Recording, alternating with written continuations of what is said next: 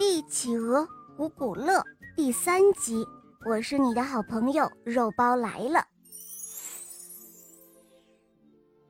古古乐做国王简直做上瘾了，他今天命令大家做这个，明天又让大家做那个。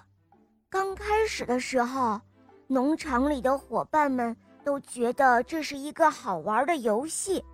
但是古古乐却真以为自己是个国王了，久而久之，大家开始厌恶了，大家都拒绝古古乐继续这个国王的游戏。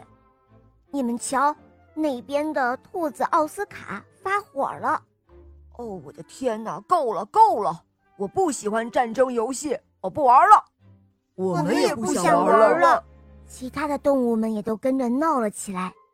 古古乐很生气，哦，你们居然居然不听我的！好，没人听我的。既然这样，那我回我的南极去了。哼，帝企鹅家族会承认我是他们的国王的。说完，他憋着一肚子气，呼哧呼哧的走了。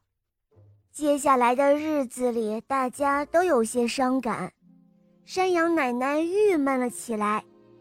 每次吃饭的时候。大家都觉得饭菜索然无味，在古古乐离开的日子里，大家开始想念他了。哦，古古乐的生活会怎么样呢？他有没有在南极过上国王的生活呢？哎，他现在好不好呢？他会不会幸福呢？其实回到南极的古古乐也是非常想念牧场里的小伙伴们，于是他决定要回去，回到他的动物农场。虽然这对他来说是一件很没有面子的事情，因为不回去，古古乐会感到很伤心。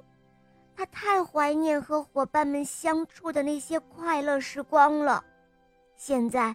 他决定要回去，虽然很没有面子，但是他希望大家能够原谅他。这一天，古古乐终于回到农场了，大家看到他都无比的快乐。古古乐不会再因为自己是一只帝王企鹅而感到优越，在动物农场里，大家都是快乐的国王。哦，今天晚上我们的宴会，谁来当晚会之王呢？当然是古古乐了！他回来，我高兴极了。哦哦哦不不不哦，我可不想再当什么国王了。